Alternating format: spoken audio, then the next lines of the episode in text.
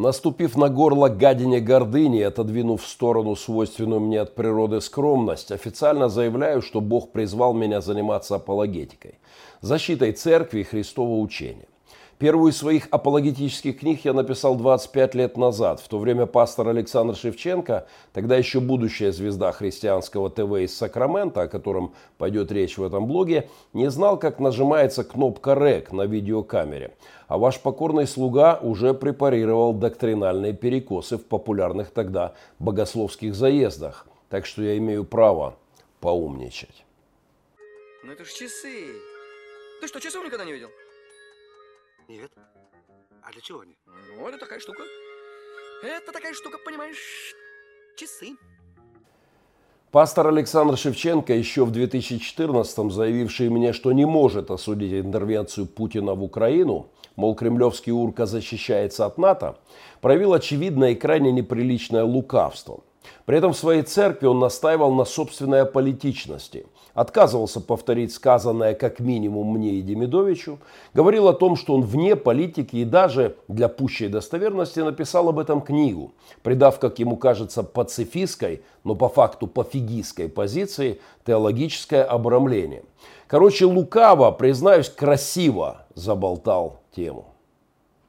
Ну, прилетаю я как-то на Таити, а области туман, Ветер северный, порывистый.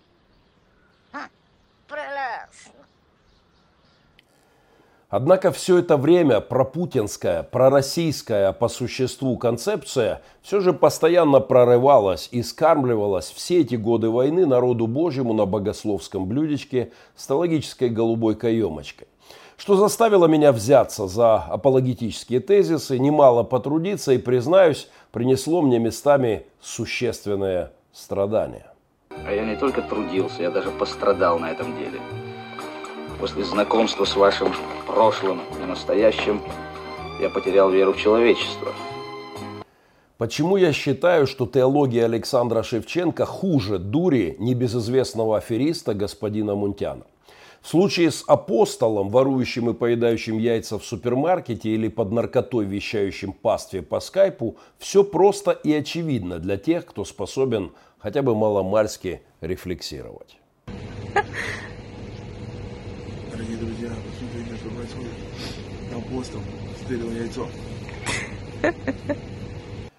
С Мунтяном все проще. В случае с теологией Шевченко, его славянофильским телевизионным проектом «Богоискание славянских народов», киношедеврами «Москва. Третий Рим», обещаю, кстати, на днях все-таки обстоятельно поговорим об этом в эфире Магнихненко Вью. В этом случае все опаснее, потому что тоньше, интеллигентнее, с опломбом и претензией на интеллектуализм. Неприхотливый и в основном богословски неграмотный народ легко на все это ведется, особенно если подавать этот винегрет в стиле, как выразился один современный теолог, гиперспиритуализации библейских текстов, приводящей к потере христианами ощущения реальности и довольствуясь этим псевдодуховным молочком. Гаити, Гаити. Не были мы ни в какой Гаити. Нас и здесь неплохо кормят.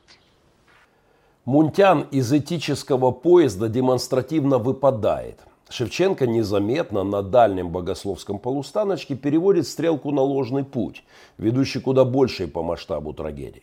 Мунтян не дотягивает до базовых этических понятий. Шевченко планку нравственности втихаря опускает на неприлично низкую этическую отметку, делая вид, что тут она и стояла.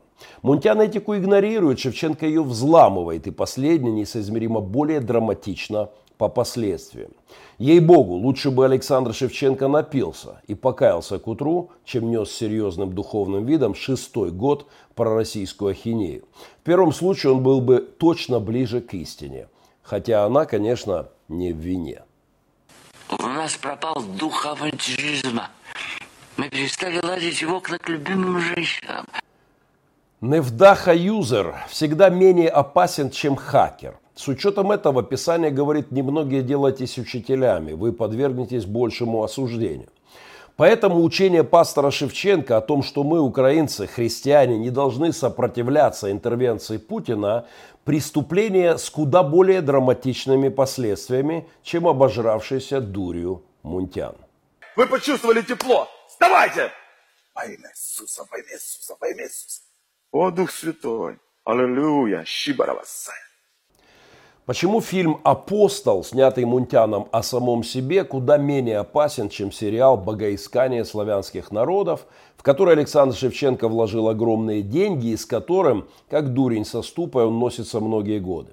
Потому что первое – дурь откровенная, а второе – пышная, роскошная, красочная кинематографическая хинея, незаметно формирующая протестантизм московского патриархата в головах зрителей-реципиентов. Акцептором первого является узкая прослойка рационально ограниченных религиозных адептов. У богоискания славян претензия на куда большую реалистичность, историчность и, стало быть, более широкую аудиторию. Это вам не мунтяновский челлендж под названием «Весели яйца».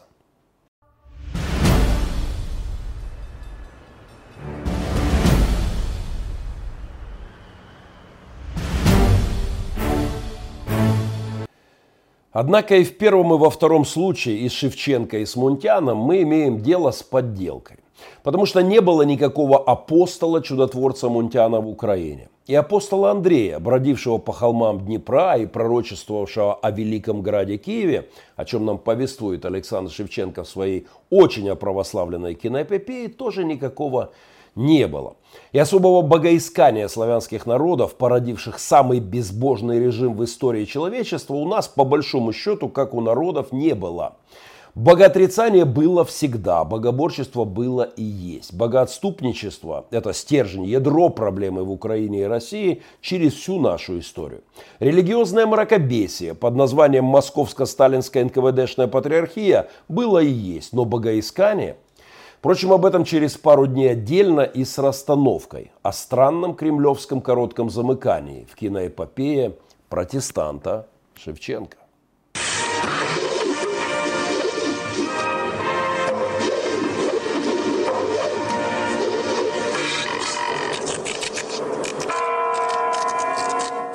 На днях доктор философии и богословия Александр Лихошерстов обратился к епископам Украины с весьма солидным богословским заявлением и просьбой о запрете служения лжеучителя пастора Александра Шевченко, собирающегося наконец-то к нам спустя 6 лет посетить Украину с наставлениями и рекомендациями.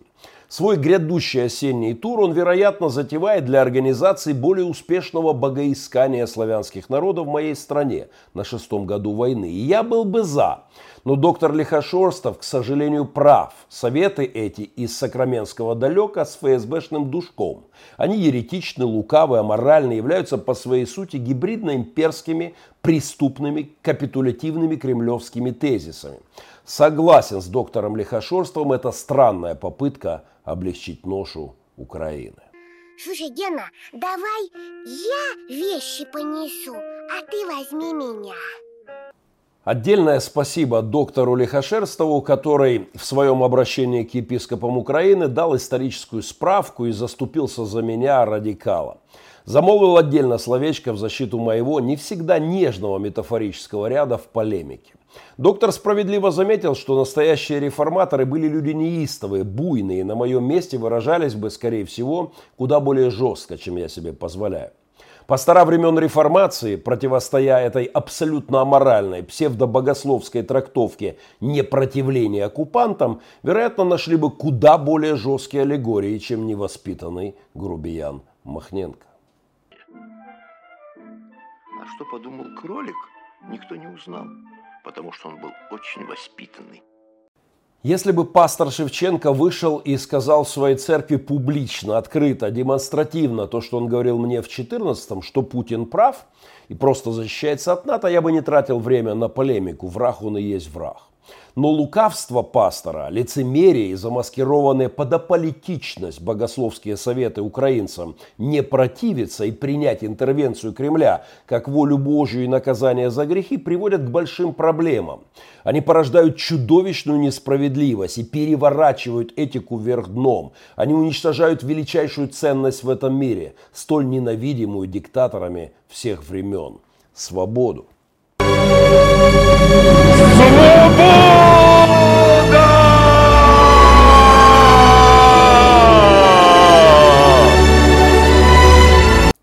Однажды из-за таких горе-богословов в моем кабинете плакал 40-летний христианин. Солдат, герой. Со слезами в глазах он рассказывал мне, что в его общине почитывающие книжечки Шевченко, эти бесстыжие фиговые листочки с пацифистскими теориями, его героя войны многие духовные считают убийцей и отступником от веры.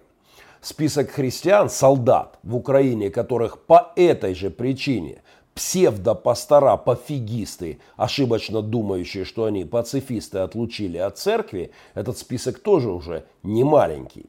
И кто знает, друзья, сколько разбитых ветеранских судеб, сколько разрушенных солдатских жизней, разваленных семей, фронтовиков будут стоить Украине доктрины сакраменского неуча, повествующего не о высшей любви, полагающей душу за ближнего, не о настоящем, жертвующем собой христианстве и его вечной балладе о борьбе.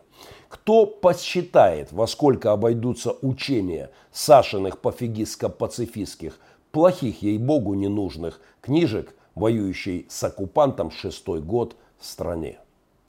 Если путь, прорубая отцовским мечом, Ты соленые слезы на ус намотал, Если в жарком бою испытал, что почем, Значит, нужные книги ты в детстве читал. Мой прифронтовой привет тем украинским пасторам, чьи дети и паства попрятались от повесток за лекциями о богоискании славянских народов, греховности патриотизма и необходимости смирения перед русским Навуходоносором. Моральное уродство богословов, укладывающихся в постели со своими женами и детьми, строящих свои церкви и проповедующих в служениях толстовский пацифизм – за спинами защитников страны зрелище в высшей степени омерзительное.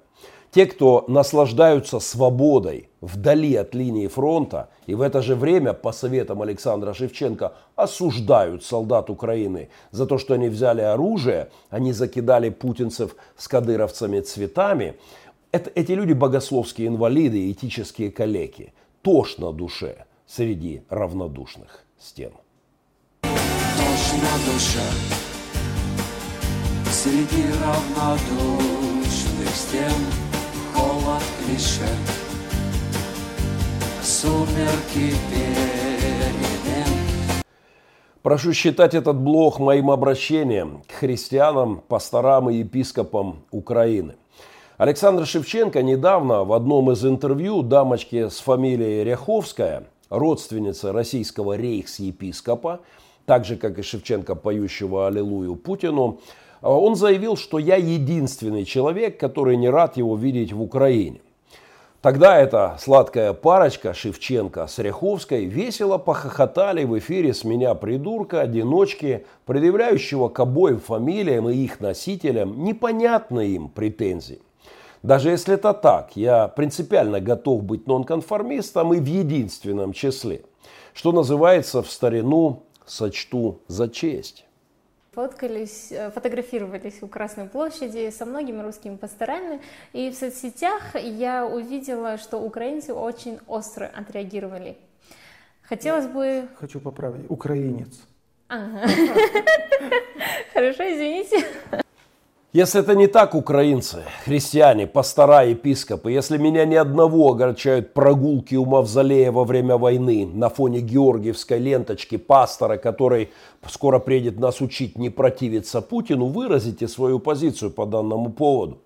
А если будете молчать и на шестом году войны, как многие делали это, в общем-то, и в четырнадцатом, и пятнадцатом, то грех на вас, и Бог вам судья, Иудушки. А в кипящих котлах прежних войн и смут. Столько пищи для маленьких наших мозгов. Мы на роли предателей, трусов и ут. В детских играх своих назначали врагов. Алекс Шевченко отказался от открытой полемики, переведя таким образом наш разговор в публичную сферу – при этом он сослался на притянутый за уши аргумент, что я грубовато выражаюсь и прибегаю к жестким аллегориям, но подчеркиваю, что ваш покорный слуга наоборот, чересчур мягок. Думаю, пророку Иезекиилю, окажись он на моем месте, Господь подумать только, какая грубость со стороны Творца, повелел бы принести под дом хлеба какие-нибудь лепешки из дерьма, как когда-то в древности Израилю, подчеркивая лживую рецептуру духовных доктрин пастора одноименной общины Дома хлеба. Во всяком случае, однажды Творца до этого довели в Израиле. Так что я, пожалуй, не дотягиваю в аллегорическом радикализме до пророчески метафорического уровня, до лепешек, ну хотя бы российских коровьих.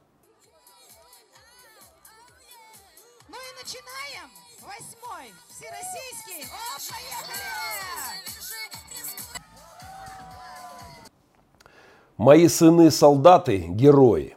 Как и мои друзья-капелланы, служащие людям на фронте всю войну, каждый день рискующие жизнью, в ежедневном режиме, мотаясь по линии фронта, подвозя людям воду, хлеб, продукты, необходимые солдатам в окопы. Они герои. А теология Александра, которая делает меня и моих фронтовых побратимов преступниками, милитаристами, богоборцами, а моих сыновей солдат убийцами, это теология лживая, аморальная, глупая, нежизнеспособная, нереализуемая на практике и не выдерживающая никакой реформаторской критики. Это как в той же балладе о борьбе, книжная религиозность, не знавшая битв.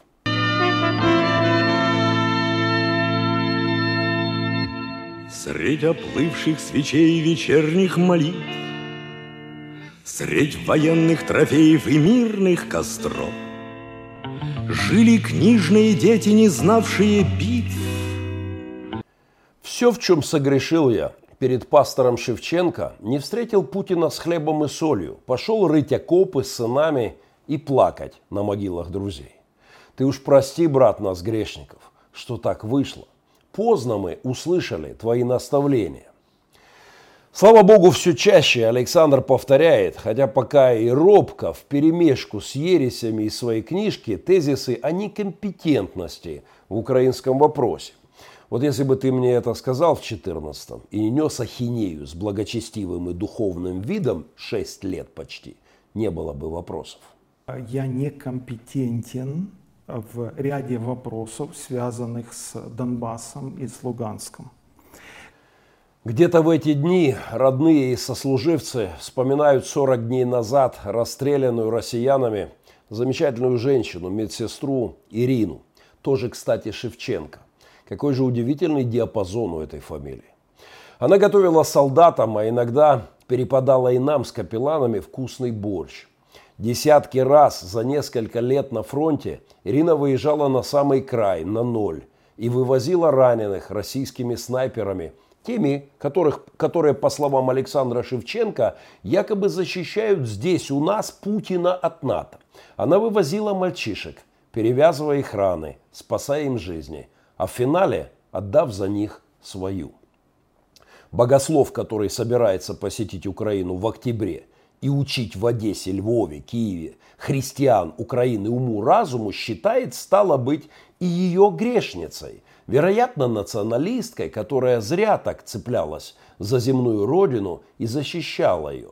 Гнилое это, по словам Шевченко, не духовное, плотское это дело.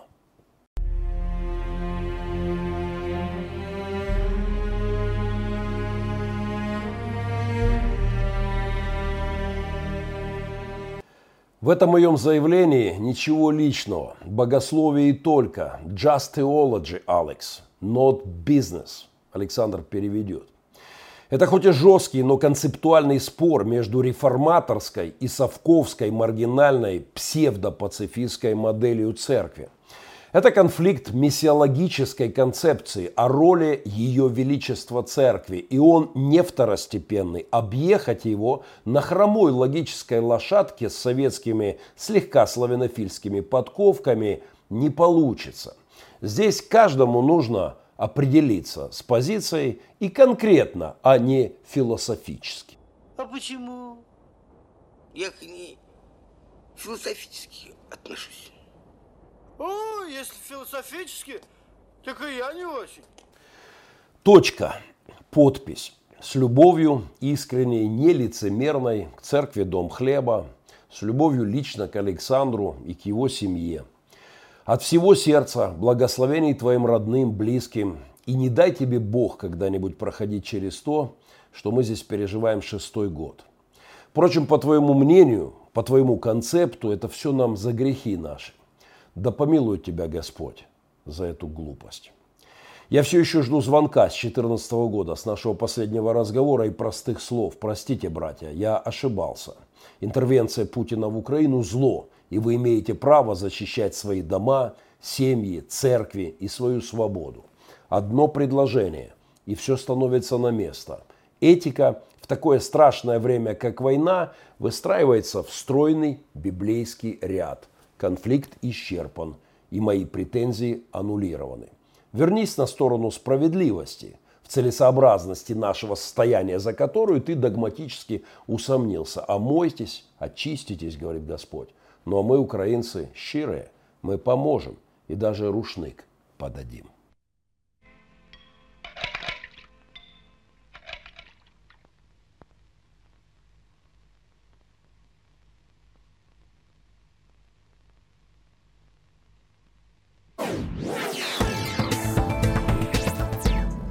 Меня зовут Геннадий Махненко. Это проект пророческой журналистики «Другая перспектива». Я верю, что Бог здесь, и Он не молчит. Махненко Вью с обещанным детальным анализом начавшего переобуваться пастора Шевченко в канун визита в Украину, с анализом его а, киноэпопеи «Богоискание славянских народов» во вторник в прямом эфире в 20.00. Аудиоверсия моих блогов, моих эфиров в подкастах, программа подкасты Махненко, Геннадий Махненко легко найдете. Я действительно верю, что Бог здесь и Он не молчит. Спасибо друзьям за лайки, перепосты, комментарии. А, тем, кто не понимает, о чем вообще в этом блоге речь, не напрягайтесь, это наши очень важные, но внутрихристианские разборки. Всем спасибо друзьям, ну а врагам, как всегда, привет.